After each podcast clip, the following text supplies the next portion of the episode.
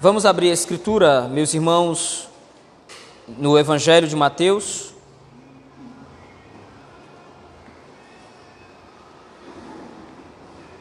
Evangelho de Mateus, capítulo 18.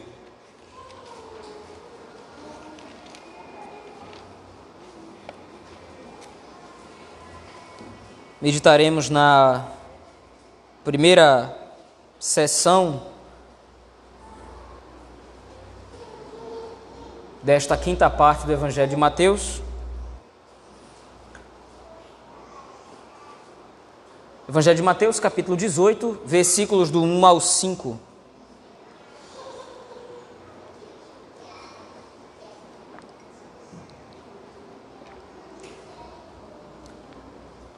Evangelho segundo escreveu Mateus, capítulo 18, versículos de 1 a 5. Assim nos diz o texto. Naquela hora, aproximaram-se de Jesus os discípulos, perguntando: Quem é porventura o maior no reino dos céus? E Jesus, chamando uma criança, colocou-a no meio deles e disse: Em verdade vos digo que, se não vos converterdes e não vos tornardes como crianças, de modo algum entrareis no reino dos céus. Portanto, aquele que se humilhar com esta criança, esse é o maior no reino dos céus. E quem receber uma criança tal como esta, em meu nome, a mim me recebe. Amém. Vamos orar ao Senhor nosso Deus nesse momento. Pai poderoso, nós te rogamos que nesse momento, após a leitura da tua palavra, o Senhor nos instrua na verdade do Evangelho. Que o Senhor pastoreie o nosso coração a fim de que nós possamos agradar e servir ao Senhor através da obediência aos teus estatutos e mandamentos. É o que te rogamos em Cristo Jesus, teu Filho. Amém. Meus irmãos, nós temos visto que nessa quinta parte do Evangelho de Mateus, a preocupação do escritor é demonstrar como a fé é o instrumento usado pelo Espírito a fim de dar aos eleitos do Senhor, a fim de dar aos agentes do reino, que somos nós, a compreensão correta sobre o Messias, sobre o próprio Jesus Cristo. O auge desse, dessa quinta parte foi o capítulo 17, no momento da transfiguração, em que Cristo se mostra como a igreja do Senhor haverá de ser no seu retorno glorioso. Agora, no capítulo 18, Mateus não se distancia muito dessa temática, mas ao invés de agora demonstrar uma compreensão correta sobre o Messias propriamente dito, a ideia do autor é demonstrar agora a compreensão que os discípulos deveriam ter quanto ao reino especificamente. Para isso, então, ele narra esse episódio de um diálogo entre Cristo e os discípulos.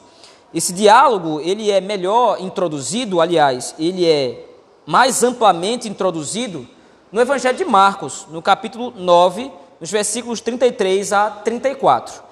Naquele texto há uma discussão entre os discípulos. O texto diz que, tendo eles partido para Cafarnaum, estando ele em casa, interrogou os discípulos de quem é que discorreis ou de que é que discorreis pelo caminho. Mas eles guardaram silêncio, porque pelo caminho haviam discutido entre si sobre quem era o maior. Então, quando Cristo estava partindo para Cafarnaum, que foi o contexto do capítulo 17, quando eles chegam em Cafarnaum, especificamente na casa de Cristo. Agora, ou pelo menos na casa onde Cristo estava hospedado naquele momento, havia ou houve uma forte discussão entre os discípulos, e a discussão é: bom, quem é o maior de nós? Quem é o principal entre nós? Não há no texto, tanto de Mateus quanto de Marcos quanto de Lucas, alguma indicação de que um dos discípulos em particular estava se proclamando como superior aos outros. A ideia do texto mais específica é de que todos estavam querendo ter esse tipo de cargo ou esse tipo de primazia de um sobre o outro. Então agora, a compreensão que os discípulos tinham sobre Cristo estava correta, como é demonstrado no capítulo número 17. Cristo era o Filho de Deus, Cristo de fato era o Salvador, era o Messias, era aquele que foi designado pelo Pai para se sacrificar, e Cristo, desde o capítulo 16, final do capítulo 16, já estava começando a introduzir para os discípulos que ele haveria de ir para Jerusalém e lá seria morto pelos principais sacerdotes e escribas. Essa compreensão estava correta. Mas veja, essa compreensão correta sobre Cristo parece que ainda não havia sido completamente é, chegado ao seu estágio final com relação ao reino em si. Eles entendem quem é Cristo, eles sabem quem é o Senhor, eles creem no Senhor da maneira correta, de acordo com a revelação do Antigo Testamento, tendo Cristo como cumprimento final, mas a sua descrição ou a sua perspectiva sobre o reino ainda estava equivocada. Veja, já nesse versículo 1 do capítulo 18 e no versículo 33 do capítulo 9 do Evangelho de Marcos, já há uma perspectiva muito profunda, ou já há uma exortação muito profunda da parte dos escritores dos evangelhos direcionado à igreja do Senhor. É possível que eu tenha uma visão clara sobre o Messias. É possível que eu tenha uma visão clara sobre Cristo. E veja, em nenhum momento do texto aqui vai ser sugerido que, por causa dessa má compreensão dos discípulos sobre o reino, por causa disso eles perderam a salvação. A salvação é um bem inalienável, é um bem irrevogável. Aquele que foi eleito em Cristo e, abraçou o Evangelho, ele não vai se apartar do Evangelho nunca mais. Mas veja, os discípulos tinham uma compreensão correta sobre o Messias, mas sobre o reino não. Eles viram Cristo glorificado, eles viram o testemunho direto de Cristo como cumprimento do Antigo Testamento, que é quando Elias e Moisés aparecem na frente de Cristo, estão dialogando com Cristo, o representante da lei, Moisés, e o representante dos profetas, Elias, eles veem isso, eles veem a nuvem de glória que envolve a Cristo, envolve os discípulos também, eles escutam a voz do Pai dizendo que Cristo é o Filho amado, a ele ouvir, mas a compreensão do reino está equivocada. E qual é? Veja, como é que essa compreensão equivocada sobre o reino ela aparece no texto? Um quer ser maior que o outro. Um quer ter a primazia sobre o outro, um quer ser, quer ser melhor do que o outro. É possível que eu conheça a Cristo, que eu seja um eleito de Deus, que eu seja salvo pelo poder de Deus através do Espírito, aplicando sobre mim a obra de Cristo.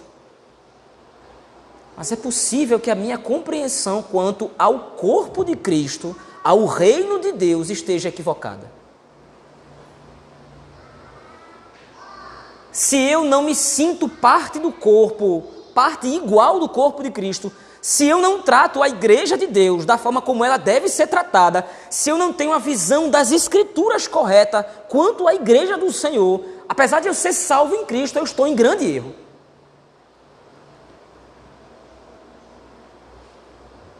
Vir à igreja domingo após domingo é apenas parte do exercício que é exigido de você.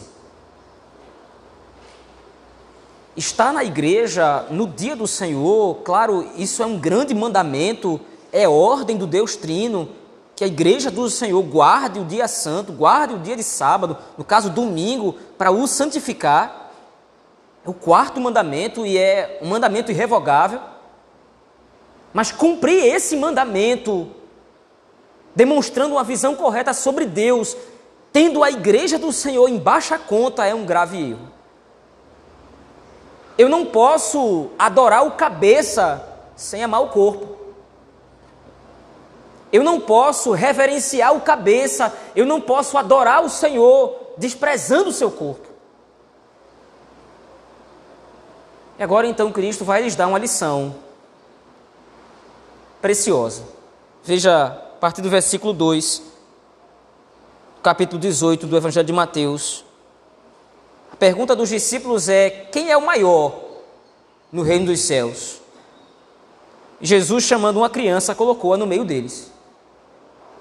E disse: Em verdade vos digo que se não vos converterdes e não vos tornardes como crianças, de modo algum entrareis no reino dos céus. Aqui, diversos comentaristas e diversas pessoas se perdem qual é a característica que Cristo quer destacar aqui usando uma criança? Será a sua inocência? Será a, a, a, sua, de repente, a sua sinceridade, a sua simplicidade? Qual é a característica que Cristo destaca aqui usando a criança? Mas veja, o ponto em questão e o ponto que Cristo quer fazer com que os discípulos entendam é: é necessário que vocês se tornem como uma criança. Então, a ideia do uso exemplo aqui, ou a ideia do exemplo que Cristo quer dar, comparando os discípulos ao que eles deveriam ser com base na criança, essa ideia está clara. Mas qual é a qualidade que Cristo está destacando aqui? No ato da criança, no ato de comparar os discípulos à criança. Ele complementa a ideia no versículo 4. Portanto, aquele que se humilhar. De todas as características que Cristo destaca, como ponto de comparação entre os discípulos e a criança, a mais evidente delas é a pequenez. E é para esse ponto que Cristo quer chamar a atenção. Vocês precisam, vocês querem ser o maior no reino dos céus. Vocês querem ser o mais importante no reino. E veja, Cristo não condena o desejo de querer ser grande no reino dos céus. Se o meu desejo em ser grande é ser um grande servidor, isto é, se o meu desejo de servir a Deus, ou pelo menos de querer ser grande no reino, é de servir ao Senhor da man melhor maneira possível, eu quero ser grande, eu quero ser famoso no reino dos céus, não há problema nenhum com isso. Eu quero ser, de repente, amado por Deus através daquilo que eu faço para Ele. E veja, é claro que nós não podemos atrair o amor de Deus com base nos méritos, isso é impossível. Nós não merecemos de maneira nenhuma o amor de Deus, mas nós podemos nutrir no nosso coração o desejo de ser amado pelo Senhor através da nossa obediência, através do nosso serviço em Cristo, que é a fonte do amor de Deus por nós. Então, Cristo não está condenando o desejo dos discípulos como fosse um desejo egocêntrico em si. Vocês querem ser o maior no reino dos céus, não há problema nisso. O problema é como é que vocês querem isso. Vocês querem ser o maior sobre os outros. Vocês querem ser mais importantes do que os outros. Vocês querem ter a primazia sobre os demais. É interessante isso porque o apóstolo Paulo, quando ele vai direcionar a sua carta à igreja de Corinto, ele está tratando basicamente do mesmo problema. A igreja de Corinto é uma igreja que estava dividida. Mas apesar de ser uma igreja dividida, apesar de dentro da igreja de Corinto haver vários grupos, várias facções, e um querendo ser melhor do que o outro, é a igreja do Novo Testamento que mais é banhada com os dons do Espírito. O Espírito está agindo fortemente na igreja aos Coríntios. O poder de Deus está sendo derramado naquela igreja. Há profetas dentro da igreja, há pessoas que curam, pessoas que falam outros idiomas, há diversos dons e sinais do Espírito dentro daquela igreja. Mas é uma igreja profundamente fragmentada e dividida. E o apóstolo Paulo vai dizer: olha, leve em consideração o corpo. Será que o olho pode dizer ao pé: que é mais importante do que o pé? Será que o ouvido pode dizer à boca que é mais importante que a boca? Como é que vocês são banhados pelos dons do Espírito? Como é que vocês podem receber de Deus essas graças, essas dádivas, essas bênçãos e vocês querem se achar um mais importante do que o outro? No corpo, na igreja de Cristo, não há um mais, mais importante do que o outro, não há um maior do que o outro, todos servem de maneira igual. Todos são, um é tão importante quanto o outro, um é, tão, um é membro tão essencial do corpo quanto o outro. Agora é esse princípio que Mateus demonstra através desse relato de Cristo. E veja, é interessante porque a palavra que Mateus usa para humilhar aqui no versículo 4 é a mesma que o apóstolo Paulo também vai usar na sua carta aos Filipenses, no capítulo 2, no versículo 3 a 6. Abra lá aquele texto comigo, por favor. Filipenses, capítulo 2,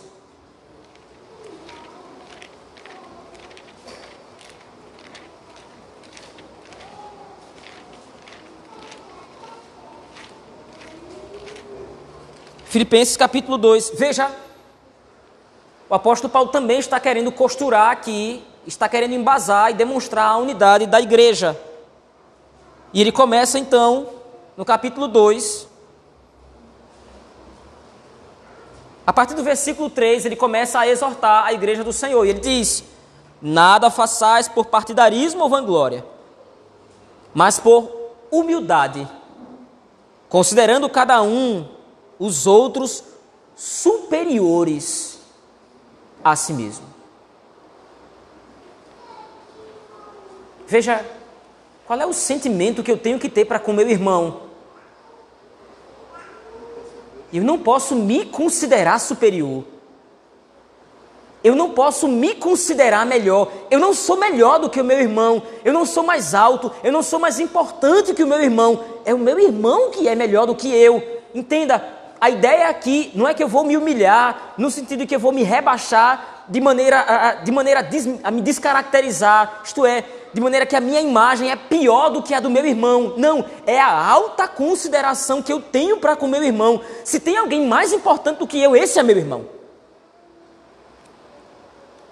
Mas o apóstolo Paulo continua: Não tenha cada um em vista o que é propriamente seu, senão também cada qual o que é dos outros.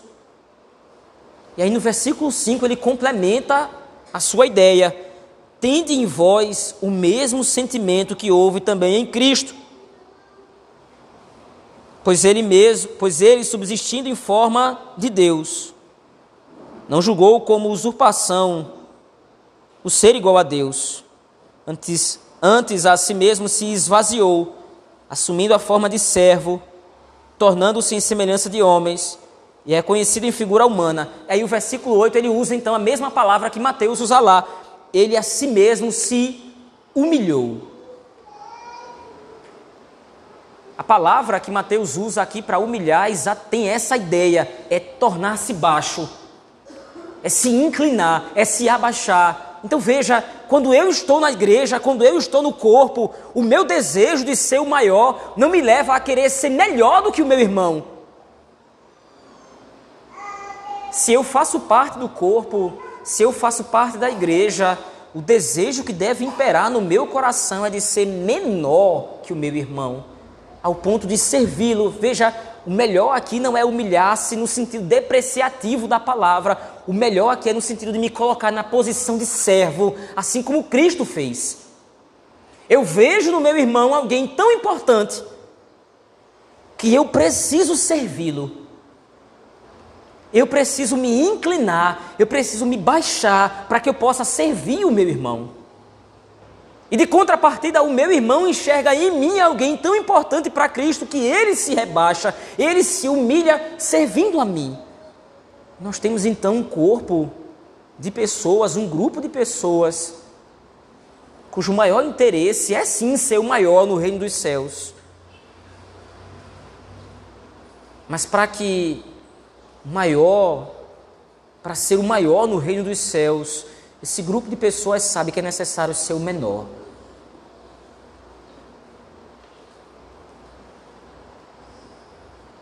Para que isso aconteça, meus irmãos, nós precisamos diminuir o, o, número de vezes em que nós pensamos de maneira particular nós precisamos passar a pensar em comunidade. Para que eu possa olhar para o meu irmão e ver alguém digno de serviço, do meu serviço, eu preciso parar de pensar somente em mim, nos meus problemas, nas minhas dificuldades, nas minhas tribulações, nas minhas angústias, nas minhas dores, e eu preciso levar em consideração as dores, as angústias, as dificuldades e as tribulações do meu irmão. Uma verdade clara nas Escrituras é que ninguém chega sozinho no reino dos céus. A estrada que leva ao reino, a estrada que leva a Cristo, é uma estrada árdua demais sofrida demais, para que alguém consiga chegar lá sozinho.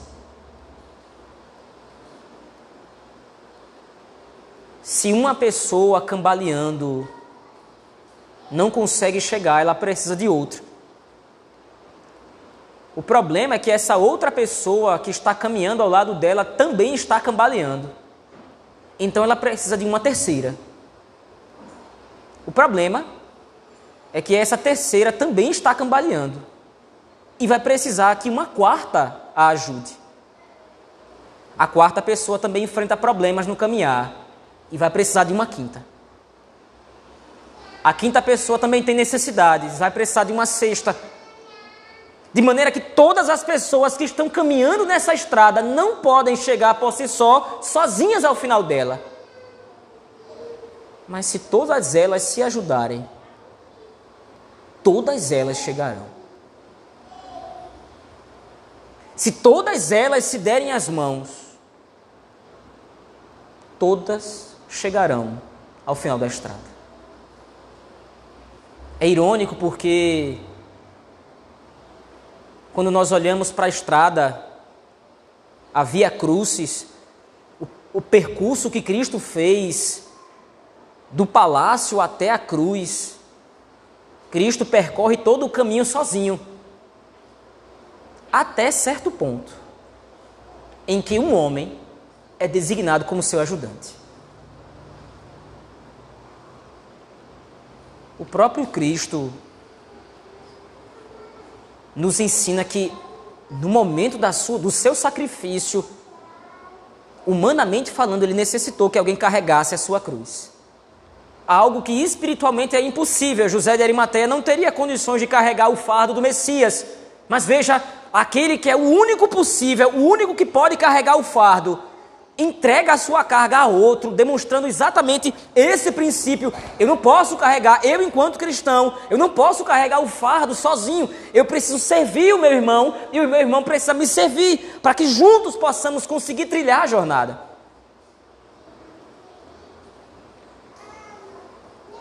Mateus continua o seu argumento dizendo aquele que se humilhar como esta criança, aquele que for pequeno como esta criança, esse é o maior no reino dos céus. E quem recebeu uma criança, tal como esta, em meu nome, a mim me recebe. Interessante porque no nosso mundo as coisas são o contrário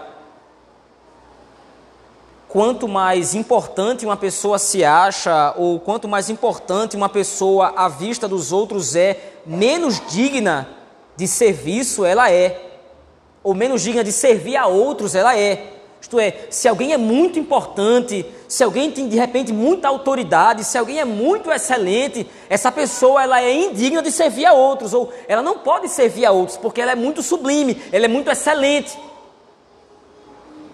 No reino é o inverso. Na igreja de Cristo é completamente inverso. Aquele que é muito importante deve considerar servir o que acha menos importante. Para que então lhe seja considerado ou dada alguma importância. E aí veja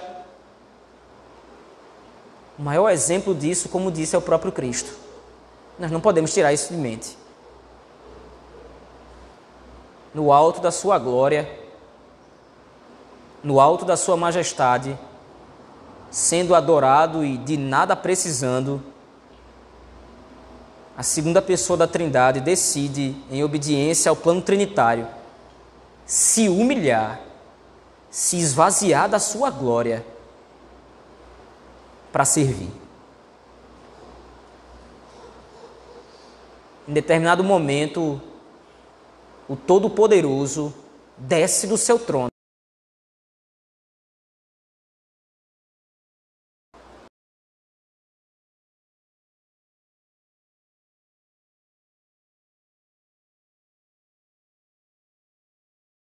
E se ele fez isso, nenhum de nós pode recusar fazer o mesmo. Especificamente esse texto é muito fortuito para nós. Daqui a um pouco de tempo, o serviço de culto ele vai acabar e nós vamos para o nosso momento de comunhão.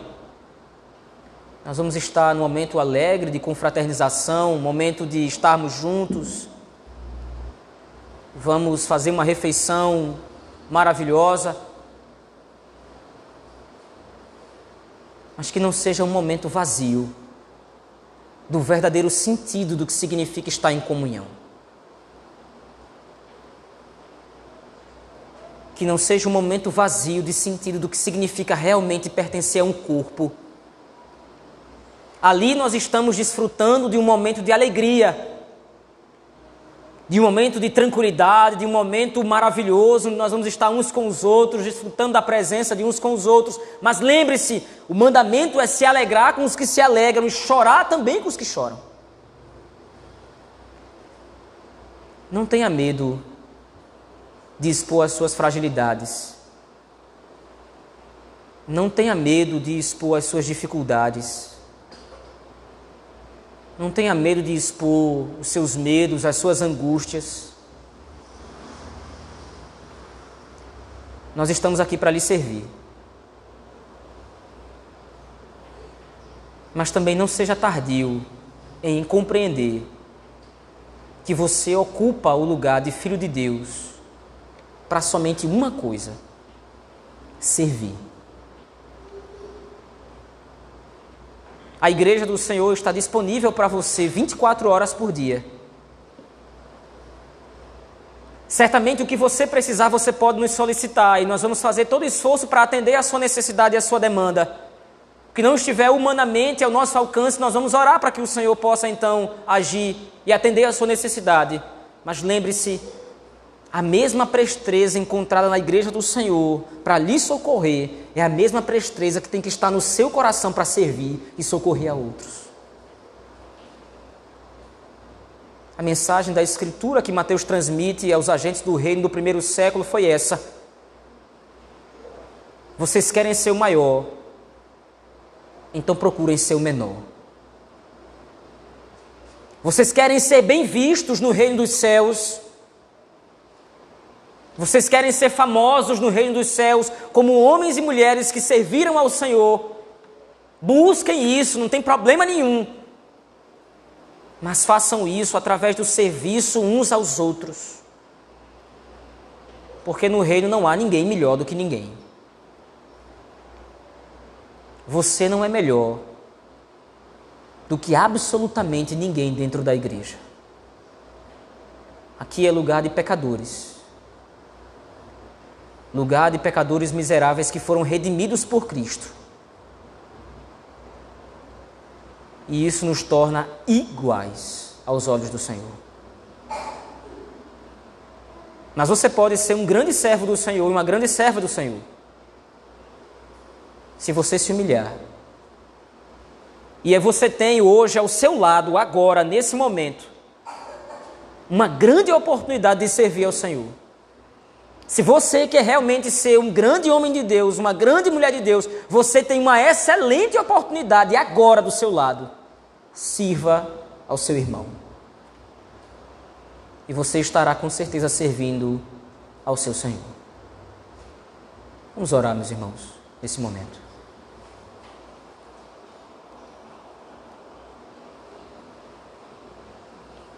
Pai bendito, a tua palavra é poderosa e confrontadora. Tira do nosso meio, Senhor, qualquer tipo de orgulho. Tira do nosso meio, Senhor, qualquer tipo de egoísmo ou egocentrismo.